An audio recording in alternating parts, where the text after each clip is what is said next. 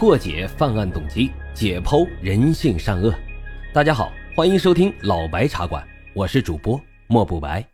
好了，言归正传，我们开始讲今天的案子。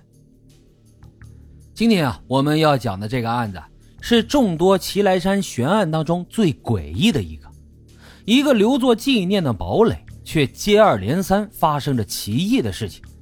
冒雨赶来的登山客，居然与死去的登山者有一模一样的面孔，半夜流着泪的遗照，这一切的背后又埋藏着怎样的秘密呢？祁来山这座诡异奇丽的黑色山脉，究竟还藏着多少未解之谜？今天要讲的就是著名的清华登山小队诡异案件。一九七一年七月，又是一年台风过境的季节。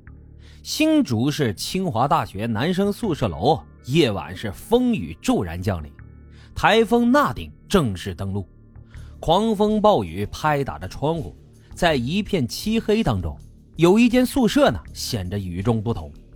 这间宿舍只有小周一个人还在床上看着书，其他三位室友啊都去登山了。本来他们是四个人相约一起的。但是留在宿舍的小周因为一些个人原因没能同行，在这风雨交加的夜晚而又宁静的宿舍里面，困意也席卷了他的眼皮。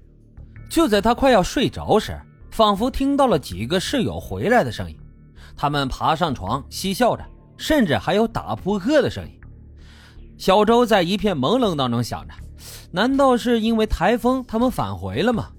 翻了个身啊。小周逐渐进入了梦乡，但是没多久啊，一声巨响就把他惊醒了。他马上翻身坐起，却被眼前的景象吓了一跳。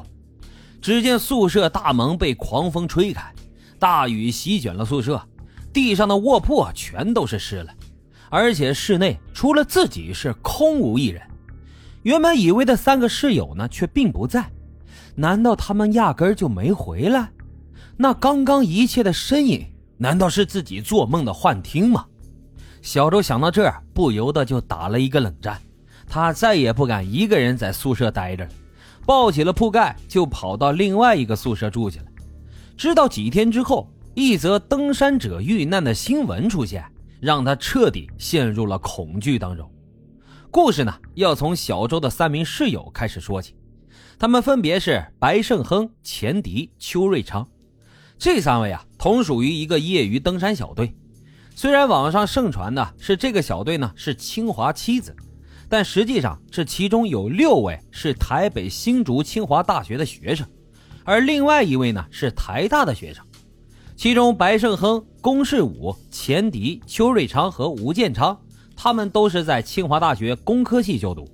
而小队的唯一一名女性赖淑清，则是新竹清华大学物理系的学生。同样来自物理系的呢，是台大的施能健。这七个人啊，都是前途无量的年轻人。但可惜的是，一场意外让他们的一切都支离破碎了。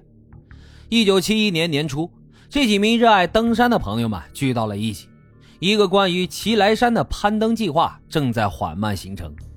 一九七一年七月二十一号的下午，清大登山社的同学与台大的山友施能健组队。由白胜亨担任领队，一行七人踏上了旅途。他们本来的计划是从新竹出发，朝着南方一直走到台中位置，在第二天通过东西横贯的公路，穿过大庾岭，前往松雪楼。之后呢，再从松雪楼出发，攀登奇来山，最后到达天池。最初呢，这一切都进展的十分顺利。七月二十二号，赖淑清一行人乘车到达了大庾岭。在步行到合欢山的那天晚上，就住在了松雪楼。